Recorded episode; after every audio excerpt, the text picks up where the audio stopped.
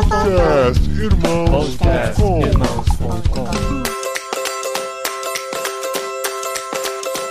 Olá, pessoas! Podcastirmãos.com literário entrando no ar. Eu sou o Paulinho, estou aqui com o Tan, que para manter a liturgia já fez uma agendinha de 5 em 5 minutos para cumprir durante o dia, eu tenho certeza. Ai, tanto do céu. Eu já fui desses, viu? Já fui. E prega na porta da geladeira ainda. É, mas hoje em dia eu só vou indo e é isso aí. Deus sabe do que eu preciso fazer e às vezes ele me lembra, às vezes não. Como diria Zeca Pagodinho, né? Deixa a vida me levar. É isso aí, gente. Bom, eu sou o Tan e eu estou aqui com a Carol e eu tenho uma pergunta muito simples pra ela. Carol, você é mais litúrgica ou mais ordinária?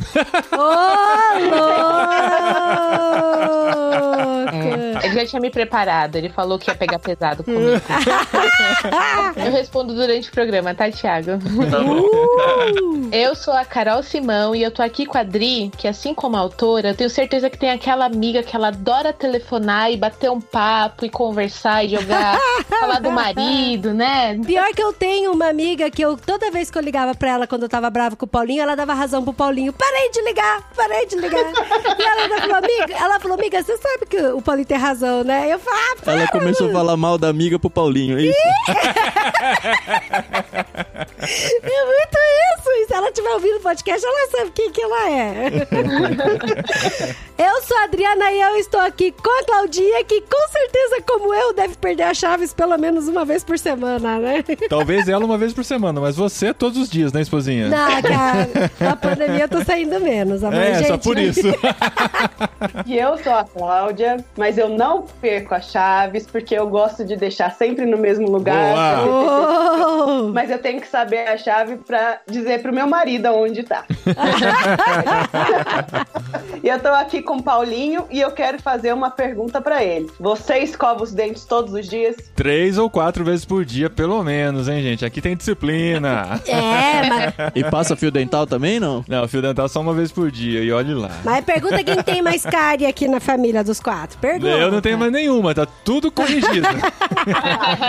Escova tantos dentes que tira toda a proteção dos dentes. Gente, olha só, os dentistas de plantão vão me odiar, mas tudo bem, vai lá. É isso aí, gente. Estamos aqui em mais um literário e nesse mês nós lemos com vocês que estão nos ouvindo. Espero que vocês tenham lido também, porque a experiência foi incrível. Liturgia do Ordinário de Tish Warren, o livro mais hypado do ano, no mundo cristão, pelo menos.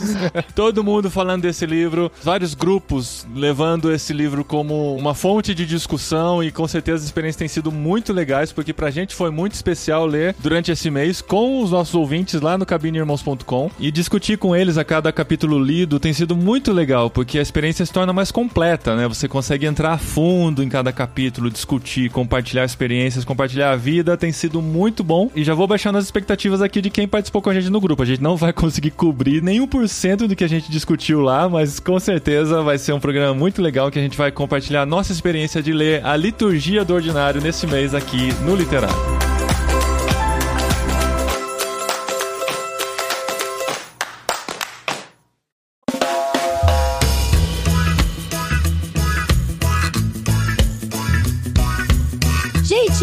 Só, se fosse mudar o título, porque assim, liturgia é uma palavra difícil, ordinária também. Hum. Por exemplo, eu estava conversando com uma amiga minha, ela falou: Ah, Adri, que livro que vocês estão lendo agora? Ela sempre pergunta, né? Aí eu falo, além de Harry Potter, Ai, que a gente tem claro. que deixar Quero claro. saber Caramba. quando que o Harry Potter vai sair da vida É. da Disney. Já tem uns três anos que ela tá E, lendo e Harry assim, Potter, né? Tan, e ele já invadiu os outros podcasts de irmãos.com também, não só o literário.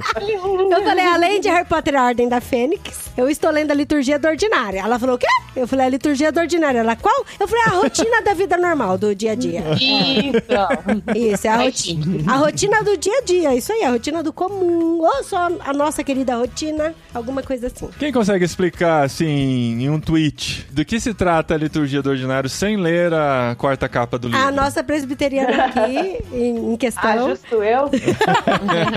A mais litúrgica da casa. Eu acho que eu não vou conseguir num tweet. Mas agora o Twitter tem o dobro dobro do tamanho. É, 280 caracteres, vai lá. Tentando simplificar aqui a ideia do livro, a autora usa de atividades comuns da nossa rotina diária para explicar um pouco da teologia, do que isso tem a ver com o nosso relacionamento com Deus e como as práticas diárias a levaram a pensar em como ela estava se relacionando com Deus, com a criação, com ela mesma, né? Tudo que envolve a nossa vida. Excelente! Olha! Eu acho que encaixou, hein? Então ela passa desde o acordar, o escovar os dentes, o tomar um chá, o Arrumar a cama. arrumar a cama, Perder a chave. ficar parado no trânsito, várias coisas que a gente acha que na nossa vida simplesmente acontecem entre um momento espiritual e outro, sabe? Aquela coisa assim, não. Aqui temos um tempo com Deus, aí nossa vida aconteceu tudo isso, nós tivemos que esperar o ônibus, tivemos que cuidar dos filhos, trocar uma fralda e tal. Aí depois a gente volta para outro momento espiritual. E ela trouxe essa espiritualidade pro dia a dia, que é algo que nós já temos falado aqui. Isso é muito legal, porque se encaixou com outros livros que nós lemos durante esse Sim. ano, né? Que foi o Você é aquilo que ama e o que é uma família. E o prazer da espera também. E o prazer da espera a gente não. Desculpa, prazer da espera. O prazer da espera foi outro que você leu na adolescência.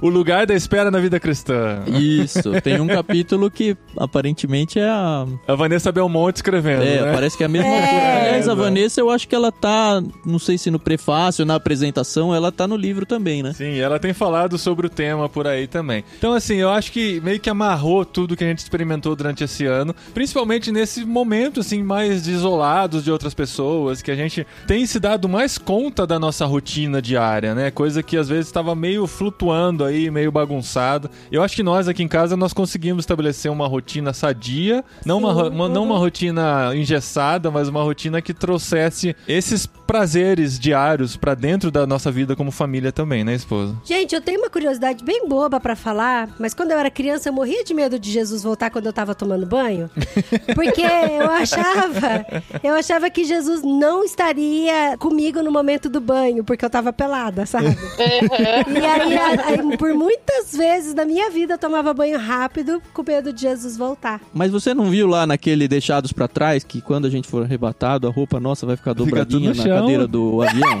Exato. acha? Ai, ai. Eu imaginei monte de gente pelada voando. Ai, gente, que eu sou quinta série ainda, desculpa. Mas como foi a experiência pra vocês de ler esse livro esse mês? Ler esse livro pra mim foi, como o Paulinho falou, o fechamento de uma série, pra, na minha cabeça, acabou sendo uma série de livros que a gente leu durante todo esse ano. E esse ano, obviamente, todos passamos por problemas pessoais, profissionais, espirituais. Durante a leitura desse livro, a gente ficou sabendo que o meu esposo ia ser demitido do emprego dele. Hum, E isso pegou a gente demais em casa. Ele já estava em casa, na verdade, desde março, né? Desde o início da pandemia, porque ele era do grupo de risco. E essa semana, no finalzinho da semana, a gente recebeu a notícia que ele ia ser desligado, né? E óbvio que isso nos abalou muito, mas eu acho que toda a leitura desse material, além da leitura bíblica que a gente faz diariamente, isso nos deu uma calma. Eu não vou dizer que somos maduros e chegamos à maturidade e ai, não, nada vai nos abalar. Mas conversando até com o Thiago sobre isso, eu falei: a gente tá bem, a gente tá chateado, né, abalados, mas estamos super bem, porque nós confiamos que Deus tem algo muito melhor. E aí eu lembro muito também que vocês passaram por uma coisa muito parecida, né, não faz muito tempo. E eu falei: nossa, Deus tem sido tão bom com as pessoas que a gente percebe que estão dispostas a servi-lo, né? E eu tenho certeza que na minha casa nós temos esse princípio, né? Deus no triângulo lá no topo. E ler esse livro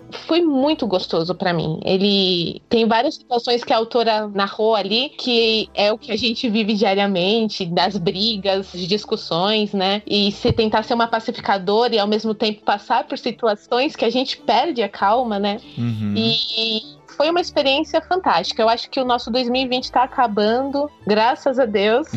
graças a Deus, porque Deus tem nos ensinado muito, né, durante todo esse ano e são ensinamentos que a gente vai levar pro resto da vida, né? A minha primeira experiência com o livro foi no Clube do Livro aqui da nossa igreja, que nesse tempo da quarentena, como os pequenos grupos não estavam conseguindo se encontrar, a gente desenvolveu esse Clube do Livro e um dos livros que a gente leu foi Liturgia do Ordinário. E foi bem interessante, porque ele citou tarefas da vida cotidiana que todo mundo estava realizando naquele momento, Uhum. né? Se na vida corrida do antigo normal, alguns passavam despercebidos por elas, né? Por essas rotinas, porque de repente tinha alguém que ajudava em casa a fazer, mas de repente tá todo mundo trancafiado dentro de casa, fazendo as mesmas coisas, arrumando a cama, cozinhando, mexendo nas sobras de ontem. Ai, o restodonte.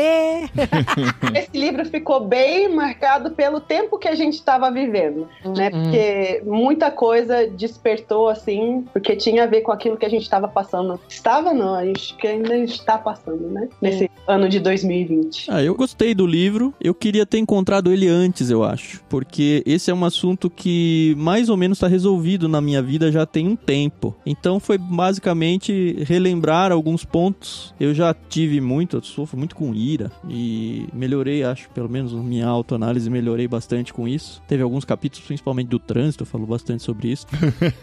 é uma coisa que, assim, ao mesmo tempo que eu fiquei pensando, ah, egoisticamente, né? Ah, esse livro pra mim não tá acrescentando tanto, não porque ele não tem algo a acrescentar, mas porque eu já lidei com esse assunto. É, é um livro fundamental, porque a gente não pode nunca imaginar que todo mundo tá na mesma página que a gente tá. E é um livro que todo cristão deveria viver sua vida dessa forma. Entender que o ordinário mesmo faz parte do plano de Deus, faz parte da sua adoração a Deus. E acho que eu já mencionei, eu não lembro se foi lá no Ictus ou se foi aqui, casos como, ah, você vai estender a roupa com gratidão pela roupa que você tem pra estender. Acho que foi aqui, né, Dri? Eu lembro de estar conversando, acho que com você isso. Foi, foi. E é muito isso, assim. E o bom desse livro é que ele pega de ponta a ponta, assim. Ele praticamente vai do acordar ao dormir, né? Que é o primeiro e o último Exato. capítulo. E pega as coisas corriqueiras mesmo. E a gente tem ainda muito conhecimento de gente que segue a sua vida com esse negócio da liturgia separado da sua vida secular, da roupinha da igreja e a roupinha da vida.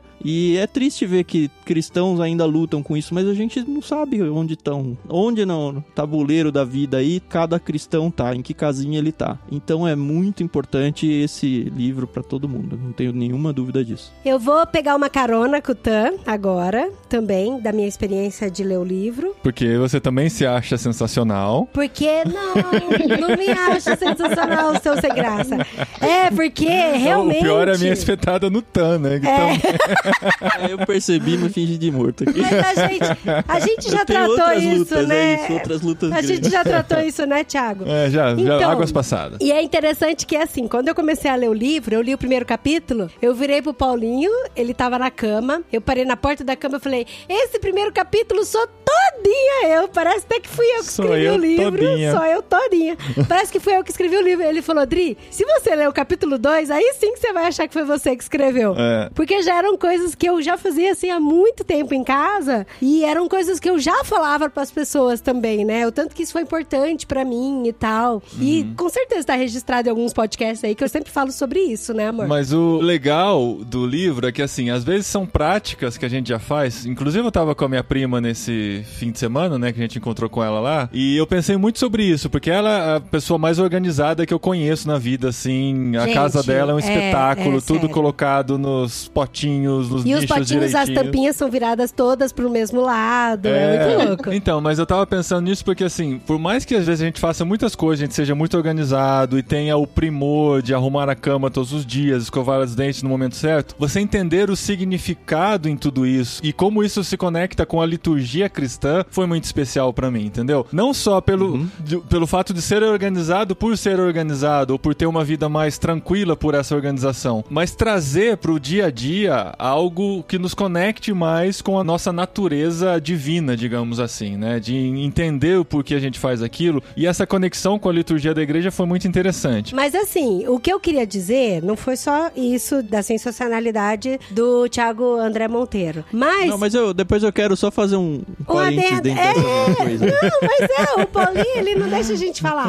Mas é porque o que acontece é que, assim, muitas coisas eu já fazia, muitas mesmo, até perder as chaves, igual a gente já falou no Exato. começo E brigar do com o marido. Brigar com o marido, não. Tomar chá, sim. Mas eu fazia muito no automático. Muito no automático. Agora, é muito engraçado, porque eu já faço as mesmas coisas que eu já fazia antes do livro, só que pensando nas reflexões que o livro trouxe, sabe? É exatamente Sim. o que eu quis dizer. Mas eu falei falei a língua do povo. Ah, tá bom, amor. obrigado. É isso. Você traduziu. Não, eu queria fazer o meu parênteses aqui, porque quando eu disse que, ah, já sei isso, o livro apresenta a teoria da coisa. E a teoria eu já conheço e sei que deveria ser assim. A prática é a luta diária, né? Eu acredito que tem aquele cristão que tem aquele boom na cabeça assim, e fala: puxa, então eu fazer essa atividade comum aqui tem a ver com Deus? Eu não vou ter mais esse boom. Agora, quanto às escorregadas da vida, putz, todo dia. Já que eu fiz a analogia do jogo de tabuleiro, é aquele jogo de escadas e cobras, né? Aham. Quando você tá quase lá em cima, você pega uma cobrinha e cai lá pra baixo de novo. É. A questão é que a teoria já não vai me agregar mais. A questão é como que eu vou conseguir fazer essa teoria se tornar prática. Essa é a luta diária, acho que de todo mundo, né? Assim. Sim, e essa jornada tem sido interessante pra nós também, porque igual você falou, né, talvez se a gente tivesse lido esse livro 10 anos atrás, esse boom seria maior, né? Porque o capítulo do trabalho, por exemplo, acho que é do o, respondendo um e-mail, né? É, do que ela traz o sentido do trabalho, a comparação do- dos trabalhos aparentemente mais espirituais com os trabalhos aparentemente mais seculares e tal. E isso foi uma coisa que eu descobri nos últimos 10 anos aqui, que o podcast tem muito a ver com isso, e todas as pessoas que eu conheci têm muito a ver com isso, o Vocari tem a ver com isso, né? De como a gente vai descobrindo a nossa vocação no mundo e tal. Se fosse 10 anos atrás, eu ia falar: caramba, que legal, o que eu faço aqui também eu posso glorificar a Deus, eu também estou refletindo Deus no que eu faço e tal. Então, é, eu entendo essa ressignificação do Tiago aí no que ele experimentou. E a questão da liturgia tratada no livro, porque ela entra muito na questão litúrgica da igreja mesmo, né? E isso pra mim foi muito de explodir a cabeça em muitos aspectos, porque eu não cresci numa igreja litúrgica, digamos assim. Eu cresci numa igreja com algumas tradições, mas muitas das tradições aconteciam simplesmente porque sempre foi assim. Mas que, de certa forma, tinha a sua liturgia, né? Tinha, tinha uma liturgia, mas assim, Mas ela não era explicada, é isso? É, muita coisa a gente não sabia por que fazia assim. E eu sempre fui o revoltadinho do rolê, sabe? Aquele que assim, ah, eu quero fazer diferente simplesmente pra fazer diferente. Ou simplesmente porque se eu não sei pra que existe, eu não quero fazer. Né? No nosso casamento a gente foi meio que o revoltadinho do rolê também, né? A gente não teve padrinhos porque a gente não entendia o significado de padrinhos. Quando eu era líder de jovens, eu sempre pensava, ah, vamos tirar isso, isso, isso porque eu não sei por que existe. E ela sendo numa igreja bem tradicional nesse sentido, uma igreja anglicana, e ela conseguindo enxergar o significado de tudo isso, foi muito interessante. A gente tem um recebido um presente semanal que é poder conversar com falantes de língua inglesa nativos. É o Ministério de Missionários Aposentados que eles oferecem de conversar com pessoas não nativas para a prática do inglês. E a gente acaba conversando sobre espiritualidade e tudo mais. Eu converso com um senhorzinho de 82 anos da Irlanda do Norte. E a com uma senhorinha missionária aposentada também lá no país de Gales. Eles são muito carinhosos, é muito gostoso conversar com eles. Ele é reverendo de uma igreja anglicana. Aí eu tava lendo o livro e eu tirando as dúvidas com ele. Caramba, e tem esse momento mesmo? Esse momento de dar a paz? Vocês têm isso? É, tem. Ah, tem esse momento de confissão pública de pecados? É, tem. Aí ele me explicando o significado. Eu falei, ah, tá batendo com o que eu tô lendo no livro, né? Então foi muito legal essa experiência. bom, né? porque, sei lá, pode variar de igreja pra igreja. E foi tão curioso porque ele é de uma igrejinha no interior da Irlanda do Norte e ela descreveu no livro exatamente a igrejinha dele, assim, uma igrejinha de pedra, uma pequena igreja de pedra e tal. E quando ela descreveu, eu imaginei a igreja dele. Foi muito legal esse intercâmbio. e a presbiteriana é uma igreja que mantém, ah, não dá pra generalizar, mas que mantém um pouco dessa liturgia e tal. Eu queria saber da Claudinha o quanto essa, o significado dessa liturgia é sabido pelos cristãos que participam da igreja e o quanto é automático e acontece naturalmente porque sempre foi assim. Eu acho que quando a gente fala de liturgia, a palavra em si já traz uma coisa enfadonha, né? Sim. Nossa, vai ser. Ah, com coisa- certeza. O Paulinho falou, vamos ler a liturgia do ordinária. É A primeira coisa que eu falei, tô fora. Não vou- ler. Ah, não quer saber de liturgia, né? Não, gente. Mas foi interessante que no ano passado, na escola dominical, a gente fez um grupo, a princípio com o pessoal mais do louvor da igreja, para justamente destrinchar o porquê da liturgia acontecer da maneira como ela acontece na igreja. Porque justamente isso, eu acho que tem muita gente que percebe a liturgia, mas que não entende o porquê. Quando a gente chega, o momento da adoração, o momento da convocação, né, para estarmos ali juntos, para adorar, aí depois da contrição, quando você se coloca diante de Deus, reconhecendo que é pecador, depois a confissão, depois a intercessão, o momento da mensagem, depois essa bênção compartilhada com todo mundo. Então, na nossa igreja, falando do que eu conheço, do que eu vivo, todo domingo acontece assim, mas não sai no boletim. Convite. O programa, né? Uhum. Não, não tem. Não, tem. não mas a anglicana tem, tem todo o reloginho. É, então, eu sei que tem igreja presbiteriana que tem, eu tô dizendo uhum. da nossa porque não tem, mas todo domingo, quando a gente vai montar a liturgia do culto, são essas os blocos. Mas o pessoal que tá ouvindo lá, adorando, eles são lembrados com certa frequência, talvez pelo preletor, pelo dirigente, pastor, presbítero? Como que acontece lá na nossa comunidade? O louvor tá muito envolvido com isso, e por isso que a gente fez essa dinâmica com o pessoal do louvor a princípio e depois abriu para a igreja, entender essa questão litúrgica da igreja. Porque as músicas que a gente escolhe ao longo do culto, elas vão dando esse tom, entendeu? Então, músicas de exaltação, depois músicas de adoração, depois música de contrição, de confissão, uma que prepare para a mensagem, uma depois do, do momento da intercessão que tenha mais a ver com essa entrega, e depois uma de despedida, uhum. de bênção, né? De... Então, a música está muito envolvida com isso, lá na nossa igreja. E quando a gente foi estudar mais a fundo isso, a gente viu essa questão dos sentidos, do usar o corpo, que ela fala muito disso aqui, né, no livro. É de como nas nossas igrejas hoje a gente deixou de usar um pouco a adoração corpórea, né? Porque principalmente nas igrejas tradicionais a gente vê que não, nem bater palma algumas permitem, porque uhum. é, excede. E Deus fez a gente assim, com olho para ver, com nariz para cheirar, com boca para sentir o gosto, com pele para sentir o toque, com pernas para balançar, né? com muito movimento, né? Então, assim, a ornamentação da igreja tem a ver com isso. Se você chega numa igreja onde você vê que tá bagunçado, que não tem uma coisa organizada, isso já não te predispõe a um momento de quietude, de entrega, de adoração. Você vai ficar incomodado. Aquilo te chama mais atenção do que o que você foi fazer lá, né? Então, a gente tem que ser cuidadoso com isso. Eu lembro que num capítulo aqui, agora eu não lembro qual, que ela fala disso, que os vitrais da igreja contavam a história, né? E eu acho isso muito bonito bonito, porque uma pessoa que talvez não possa ler a mensagem, né, que não saiba ler, mas ela tá vendo ali todos os desenhos que contam uma história, uhum. né? Então, a liturgia ela não tá só na ordem de como as coisas acontecem, mas tudo que envolve o culto em si e a nossa vida, né? O legal do livro é que ela tira do ambiente de dentro da igreja para dentro de casa, né? Exato. Ah, isso é muito legal. O isso grande é trunfo desse livro para mim é que ele ressignifica tanto a liturgia como igreja igreja de domingo, quanto a liturgia do nosso dia a dia, nesse paralelo, né? A gente consegue entender o valor e o significado de tudo isso. E isso é o mais especial do livro para mim. É, o pulo do gato é esse mesmo, né?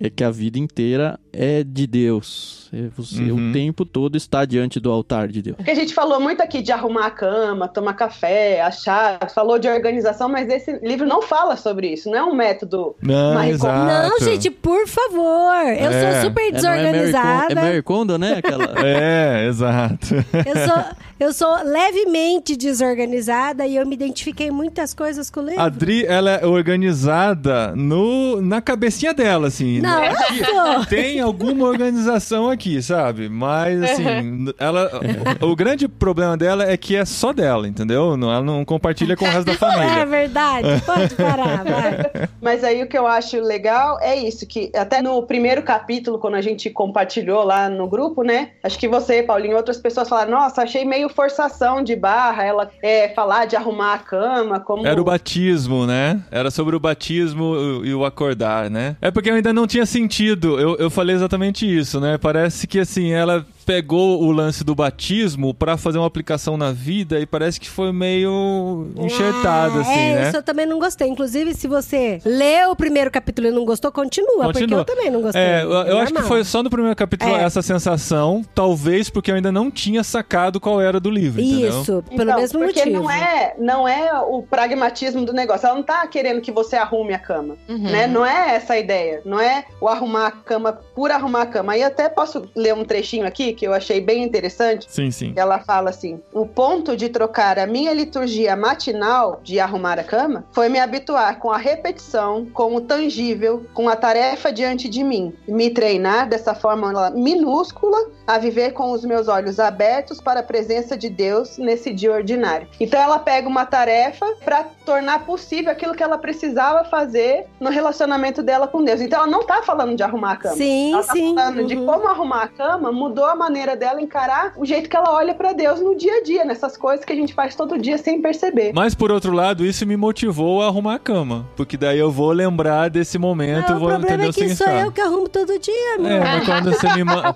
quando você manda, eu faço. Não, tadinho.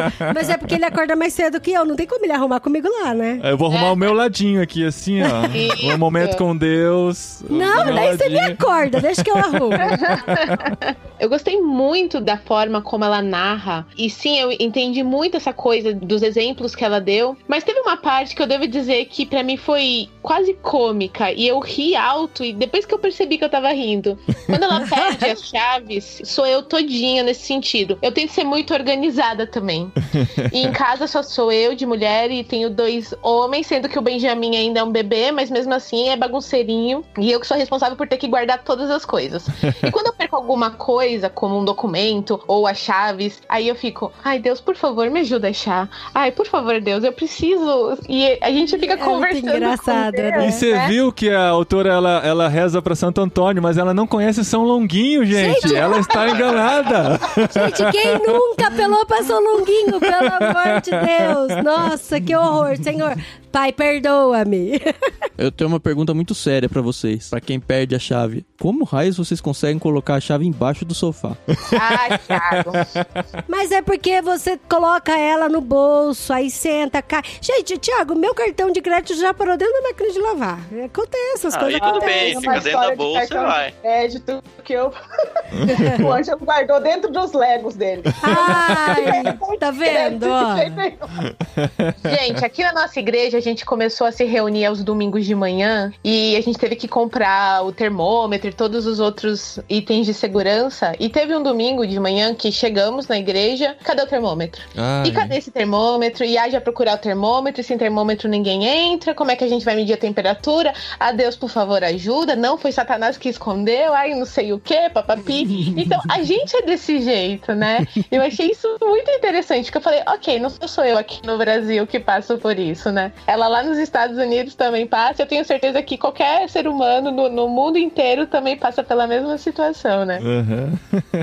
Mas o mais importante, não fica buscando culpado, sabe? Porque isso estressa Ah, é. mais ainda. É, mas eu falei pra você, se guardasse sempre no mesmo lugar, não ia estar perdido. Agora a gente tá aqui esperando. Não tô falando de você, tá, amor?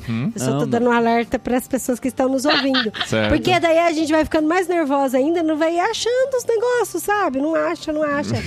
E aí quando é fé é, aparece. Mas aonde você viu pela última vez? Se eu soubesse, né? Parece. Eu tenho a, a pequena, a, a- a leve impressão de que esse foi o capítulo que mais falou com vocês, né?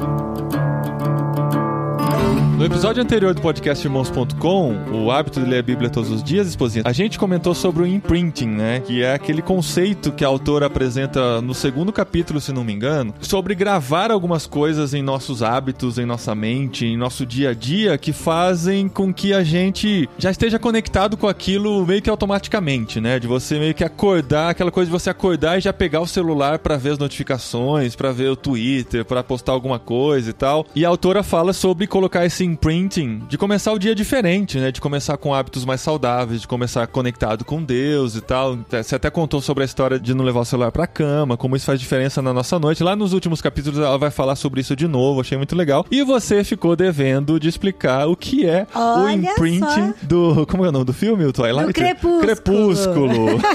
Tanto que se você digita no Google imprint, vai aparecer de sugestão o crepúsculo. o Olha só. Crepúsculo. Que coisa linda. Porque assim, igual no livro, né, aqui do Ordinário, que ela fala, né, que se você já se conecta com o celular no começo, toda aquela agitação do início de redes sociais, tudo aquilo vai permear seu dia. Então, quando você pega o celular, ele já faz o imprint na sua vida de que seu dia vai ser agitado. Sim, é vai meio... ser agitado. Uma, uma tradução de imprint seria, sei lá, uma, uma gravação profunda, sei lá, um... Pode ser tipo o, o gado que é marcado, sabe? Aquela marcação É, assim que fica. pode ser. Eu alguma não gosto, mas pode ser. Não, não existe uma palavra em português, tanto que no livro eles mantêm, né? Eles não traduzem, eles usam o imprinting. Mas o que, que tem a ver com o Twilight e tudo isso? Então, não, porque no sentido do Twilight é muito mais profundo do que Ah. isso, por incrível que pareça.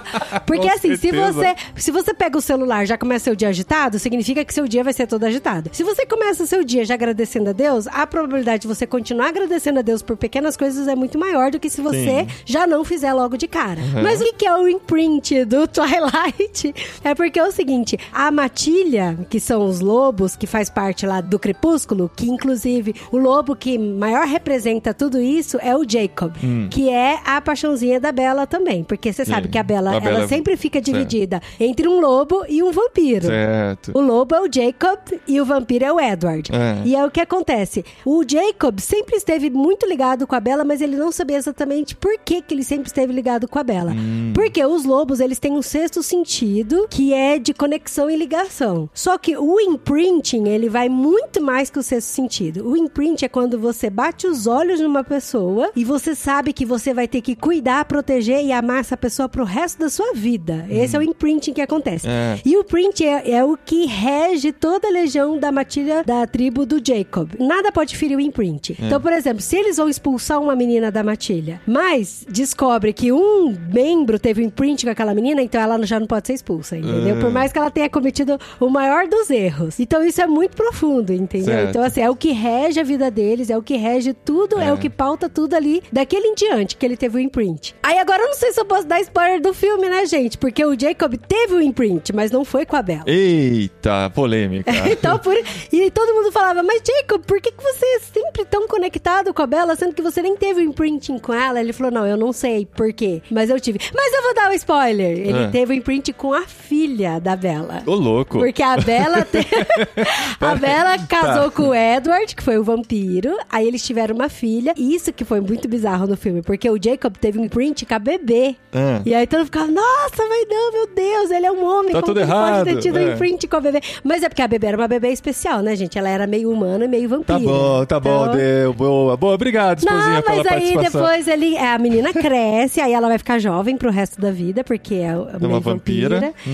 E aí o Jacob fica com ela pro resto da vida, olha só. Oh, que coisa Bonitinho. linda. Mas ó, você falando disso da fidelidade por toda a vida, eu lembrei, ainda pensando na cultura pop, eu lembrei de um episódio, eu acho que é do Tom e Jerry, que o leão tinha uma ferpa espetada no dedo, e o Jerry vai lá e tira a ferpa do dedo dele, e o leão fica grato a ele pelo resto da vida. E aí o Jerry usa isso ao seu benefício. Mas então, enfim. mas, mas o que eu acho interessante do exemplo do Twilight, seguindo até aqui o livro, É. é. porque aquilo começou a pautar a vida do Jacob. Então, tudo que ele fazia na vida dele, ele refletia: isso vai proteger a Renesmee? Aham. Isso vai fazer com que eu cuide dela? Isso vai fazer com que ela esteja em segurança? Se não fizer, então não vai pautar minha vida, entendeu? Ah, que legal. Então, por isso que é o imprint Se você do pensar Jacob. nisso a cada dia, seu dia pode ser diferente. Olha só que legal. É muito legal. Muito bom. Tá vendo? Ó, Crepúsculo também é cultura, também é informação, também é- ensina a gente muita coisa. Legal. Uma coisa que me pegou e eu nunca tinha tentado mesmo, eu acho que foi no último capítulo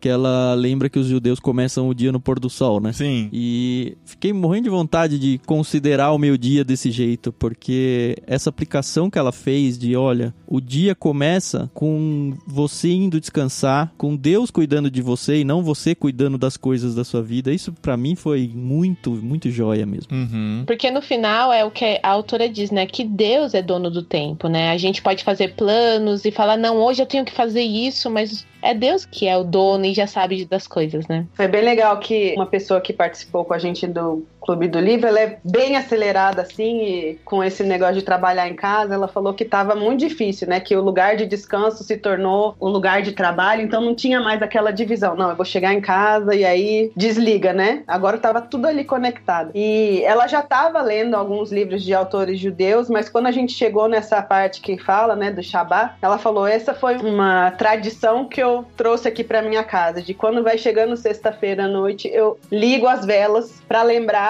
que a gente tá entrando no tempo do descanso. Eu achei isso muito bonito. Caramba, que legal. É essa coisa assim, visual, é física, você sente e te leva pra parte espiritual, né? Então são esses marcos que a gente vai perdendo. A gente tem muito medo de criar ídolos ou imagens, mas a gente tem coisas que podem servir de gatilho para nos ajudar, né? Assim, a, a lembrar, a ter esse tempo de descanso. Agora não, agora eu tô no. Agora já deu. Já acabou, né? Não tem mais nada pra fazer. Esse livro eu acho que ele cai como uma luva, como acho que você falou lá no começo, Cláudia, na época que a gente tá vivendo. Ele, assim, é perfeito pra se ler em pandemia, principalmente pra quem tá trabalhando em casa. exato.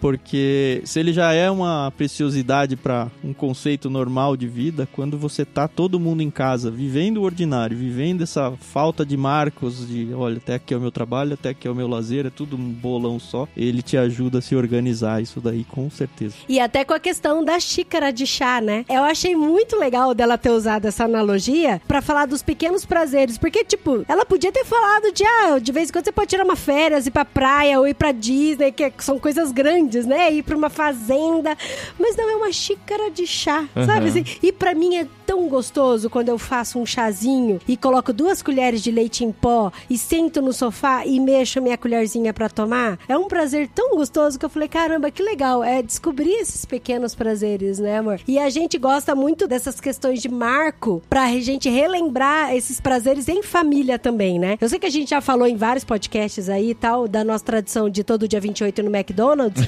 e, e, assim, curiosamente, a gente tá gravando dia 29 e ontem a gente foi no McDonald's, que dia 28. Que legal. E os meninos, eles sempre falam: Nossa, mamãe, como todo dia 28 é especial pra gente, sabe? Como a gente gosta do dia 28. Porque a gente realmente se desliga de tudo e a gente vai curtir eles comendo um lanchinho, né? E a gente desfruta muito desse prazer, né, amor? E é interessante as metalinguagens do livro na nossa vida, né? Porque assim, eu ler o livro é um momento de prazer, né? Então ela falando sobre os momentos de prazer, eu falei, nossa, eu tô agora tendo esse momento de prazer, enquanto ela está falando sobre a importância de ter um momento de prazer. Outra metalinguagem é ela falando sobre não levar o celular pro quarto, e eu tenho o hábito de ler antes de dormir, e esse livro só estava disponível no aplicativo do The Pilgrim. Então não dava pra ler no Kindle, que era meu hábito, eu tive que levar o celular pro quarto e quebrar esse princípio que a gente tava desenvolvendo e discutindo no livro. E com relação ao descanso, vai ser uma metalinguagem ainda maior, porque segunda-feira agora é feriado, e é de segunda-feira que eu edito podcast. Então, assim, pra eu tirar a folga na segunda, eu vou ter que editar podcast no domingo. E eu vou editar podcast no domingo sobre um livro que fala da importância do descanso. Eu falei, e agora, gente? O que, que eu faço? bugou? Traz um dia no lançamento, as pessoas vão Bugou, entender gente, depois que ela bugou, ouvirem. é verdade. Mas é que o Paulinho tem a liturgia do calendário do podcast, então ele não pode atrasar. Não, é que assim, não é só isso. Ai, É que que assim, horrorosa, Moredita.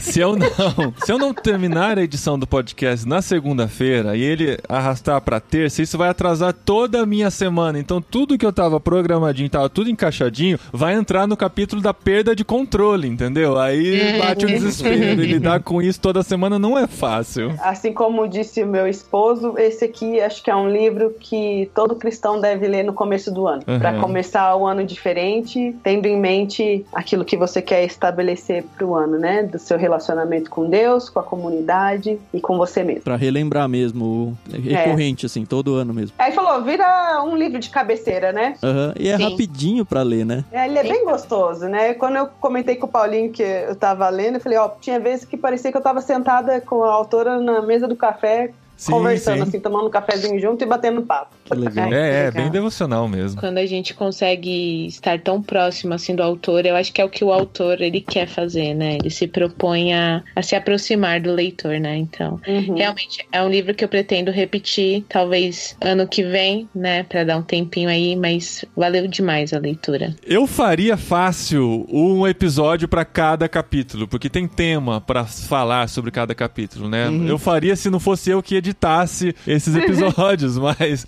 tem muito conteúdo, muito conteúdo para você discutir com o seu pequeno grupo, muito conteúdo para você conversar com os amigos. Tem muito tema aí para render muitos bons papos, com certeza. E é interessante, você falou, Carol, uma hora que tem. Ah, ela lá nos Estados Unidos, a gente aqui, mas ele é tão atemporal e aposicional. Cultural. É, ele funciona pra todo lugar, assim. É uma coisa muito ampla em todos os sentidos. Eu gostei demais do livro. Acho que realmente, como a Cláudia falou, todo cristão tem que ler. É bom ler de vez em quando e repetir, mesmo pra ouvir as mesmas coisas, porque a gente, como ser humano, a gente precisa ouvir a mesma coisa várias vezes pra gente começar a mudar alguma coisa na nossa vida, né? Então, pra quem ainda não leu, vai. Acho que é um livro que com certeza você tem que ficar indicando pra um monte de gente aí. A gente falando sobre o livro pode dar duas impressões. Ou pode dar a impressão de que ele é raso demais, ou profundo demais por conta da liturgia e tudo que é discutido. Eu acho que o que ela conseguiu fazer foi um meio termo, assim, tornar um assunto profundo muito fácil de degustar e muito gostoso de ler. Então o livro é um livro leve, apesar dos capítulos serem longos até, né? Ah, eu não achei. São longos, são longos. É porque ela, é- ela aprofunda bem É. nos assuntos, ela entra em vários detalhes, mas sem tornar o livro chato. Uhum. Você ouviu o livro, porque daí cada capítulo tinha quase meia hora, né? Exato, É. por volta de meia hora. Eu tive a experiência de ler e ouvir ao mesmo tempo pra conduzir. Às vezes eu faço isso em alguns livros pra conduzir a minha leitura e eu não me distrair tanto. E essa leveza da escrita da autora, mais a voz super agradável da narradora, tornaram essa experiência muito prazerosa, com certeza. O que eu gostei muito do livro foi a questão da praticidade, né? Porque assim, eu gostei muito de ler Você é Aquilo que Ama. A gente até fez um, um literário sobre ele e tal. Mas eu não me encontrei em várias situações, assim, diversas situações. Eu falava, ah, que legal, que bonito, gostei do conceito. Joia, ó, 10, conceito joia. Não batia na minha vida, sabe? Não me representa, né? Não, não me representa. Eu ficava pensando, como que eu vou incluir isso na minha vida, sabe? Mas, esse livro da Tish, eu achei muito prático. Muito, muito, muito prático. De eu reconhecer que o ordinário é belo e que Deus se encontra nele. E assim, nas praticidades e com muito exemplo, sabe? Porque ela poderia ter falado da mesma coisa, dando exemplos fora da vida dela, mas não, ela usou a vida dela, o cotidiano dela pra encontrar Deus. E assim, a gente consegue enxergar Deus também no nosso cotidiano. Então eu consegui trazer, por mais que às vezes tenha coisas muito diferentes, porque assim, a gente não tem trânsito aqui, né? Mas eu consigo. Mas você sabe muito bem o que é esperar no trânsito. A Mas gente vai pra sei. São Paulo. Não, mas eu sei, por exemplo, quer esperar no consultório médico, gente, pelo amor de Deus. Como que a gente espera no consultório médico? A gente pede uma pizza e a gente fica ansioso esperando a pizza chegar. Então, assim, a gente consegue transpor pro nosso dia a dia. E isso eu acho que ela fez, assim, com muita maestria. Eu gostei bastante, bastante mesmo. Valeu a experiência, né, gente? Valeu demais. Valeu, valeu demais. Quase que finalizar o ano, né? Porque ainda temos mais um livro pra Porque ler afinal em das contas, 2020. Natal ainda não chegou! Não, tá, já, já estamos nas comemorações, afinal. Quando que se monta a árvore de Natal? Galera da liturgia aí, pode me falar? É, Quando? Tem alguma data no calendário litúrgico pra montar a árvore de Natal, Cláudia? Olha, aqui em casa a gente não segue essa regra, não. A gente às vezes passa Natal sem montar árvore, não um dia antes do dia 24 pra dizer que tinha árvore. É, A mas gente é é- meio esquisito aqui em casa pra essas comemorações. A gente já tem algumas liturgias nos nossos natais, né, amor? Que é assistir filme de Natal. Aham. Elas te Que a esqueceram gente de já mim. falou. O, o, A a gente Adri tirou sarro do Matar. Paulinho quando ele falou Duro de Matar, mas Duro de Matar é filme de Natal, sim. Filme de Natal, filme de sim, claro que Natal, é. Claro que é, Gente, aquela música lá favor. é... O primeiro filme que eu penso em Natal, antes do Esqueceram de Mim, é Duro de Matar. Aê! Ah, gente. É que isso é uma brincadeira do choque de cultura. Aquela, Então, aquele programa de TV que o Tan não conhece, Não, sabe? mas, ó, esse É. do Duro de Matar, eu já conversava sobre essa ideia do Natal com amigos na faculdade, antes do choque de cultura existir. Eles eram Menezes, ainda, aí. essa piada eles roubaram da gente. Gente, filme de Natal é Klaus, Grinch, Esqueceram de Mim, O Príncipe do Natal, O Casamento do Príncipe de Natal, O Nascimento do Bebê do Príncipe de Natal. Esse sim são filmes. Nossa, eu não tenho paciência pra assistir.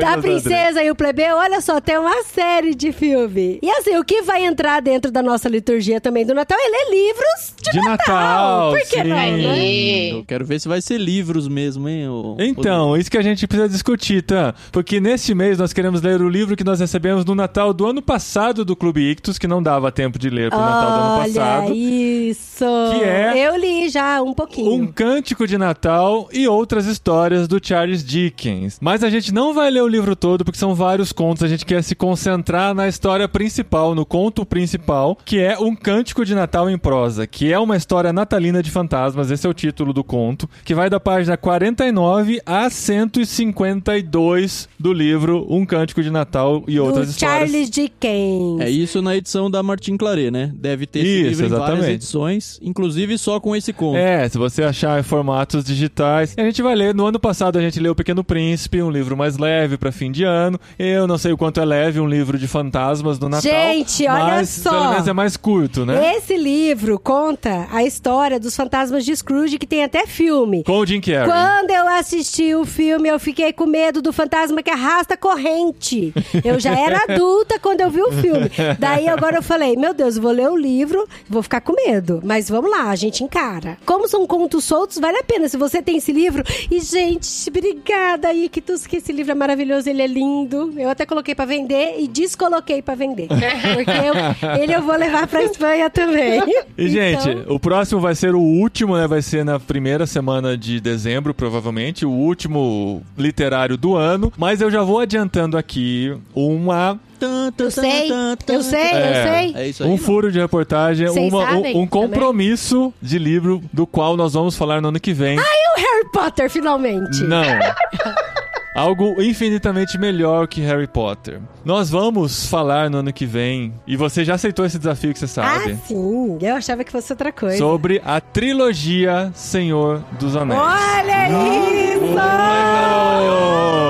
Eu não sabia! Olha, arrepio, Eu não sabia que tinha dado certo. Mas, ó, Vamos mandar ele no Ictus, Carol, ano que É. vem, começo do ano que vem. Olha que da hora! Que legal! Sociedade do Anel, primeiro, hein? É, sim, tá bom? Ó, Guia Ira. Marino já está confirmado. E Lucas Gonçalves. Gonçalves já estão confirmados, nossos nerds de plantão que fazem parte da sociedade Tolkien Internacional e tudo, e vão trazer todas as informações pra gente, tá bom? Mas a ideia é ler no literário os três em janeiro, é isso? Não, não, Não. não é janeiro, tá? É uma promessa pra 2021 que vale até dezembro, até Dezembro 31 de, dezembro 2021. tá valendo, Não, tá bom? vale até novembro de 2021, porque agora dezembro tem que ser livro de Natal. Tem que ser livro, é, tem que ser livro Tem- é leve. igual filme. Mas tem que acabar a trilogia cósmica lá. Ixi, tem que trabalhar. Ixi, tem que acabar a trilogia cósmica? Nossa, gente, nisso já dá. Ó, e tem outro livro que eu quero ler em 2021, porque eu vou fazer 42 anos. E quem Ah, leu Aquele livro que a Adri adora falar o nome. o livro? né? Como que é o nome do livro, Dre? Esse eu amo, Douglas Adams,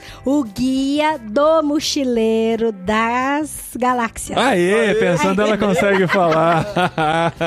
Eu não sei onde ficam os S, de vez em quando eu salpico o S aí, mas eu acho que agora eu acertei. Então, assim, ó, nesses compromissos a gente já tem pelo menos uns 5, 6 Você vai fazer literários do ano que 42, vem, né? amor. Podia ser o literário de fevereiro, verdade. É, vamos ver. Mas vocês vão saber mais disso no último do ano e no decorrer de 2021. Vai ter muita coisa legal pra próxima temporada. Muita surpresa, gente. Vamos ler. Inclusive, quem ainda não assina Clube Ictus, Tan e Carol, este é o momento de vocês brilharem. Poxa, gente, se vocês estão aqui com a gente até agora e ainda não conhecem o Clube Ictus, façam um favor de acessar clubeictus.com.br. Nós temos planos que vão dos três anos. Aliás, vão a partir dos três anos, né? Porque a gente não dá aí uma data final, porque a gente tem que ler até morrer, né? Ah, isso é legal demais. E olha, as crianças Eu amam. vou pegar o mesmo gancho da Carol. Se você tá aqui ouvindo o podcast irmãos.com e não é um ouvinte ativo do Ictus Podcast, por favor, hein, acesse lá ictus.com.br ou abra o seu aplicativo de áudio, procure lá Ictus Podcast. Vocês podem continuar ouvindo aqui, Gente, não é, é muito não. bom. Não, é isso que eu ia falar. São propostas diferentes, mas que se complementam muito. É muito legal. É muito bom. Gente, vocês estão mandando bem. Ah, eu queria mencionar um negocinho, Paulinho. Lá no nosso Telegram, t.me barra a gente vai ler dois livros, já tá certo. Agora a gente começa dia 9, né, Carol? Macunaíma é um livro curtinho. Se você tem interesse em seguir a leitura com a gente lá, a gente faz áudio comentários de trecho a trecho. E depois do Macunaíma, a gente vai encarar os irmãos Karamazov. Uau! Ah, É isso aí. sério que vocês Esse já vão longe. começar? Uau! Eita, esse é pra ler durante o ano, né? É, a gente vai ler, eu acho que vai uns dois meses pelo menos, mas a gente vai lendo em doses homeopáticas por ali. Então, se você tem interesse em algum desses livros, ou só em livros, entra lá no nosso canal. Porque a gente tá sempre lendo um livro atrás do outro, então esses vão ser os dois próximos, dá tempo de você acompanhar a leitura com a gente. E todos os links, tanto pro podcast, quanto pra assinar, quanto pra entrar no grupo do Telegram, estão no post desse programa, em irmãos.com. Vai lá e conhece direitinho tudo que o Ictus oferece pra vocês também. E olha só, se você ainda não incluiu no seu ordinário, ler, você deve incluir. Olha só, eu troquei ordinário por rotina. Deu pra entender, né? Deu pra entender, Tá bom. foi bom. Valeu, gente. Até o próximo literário. Até!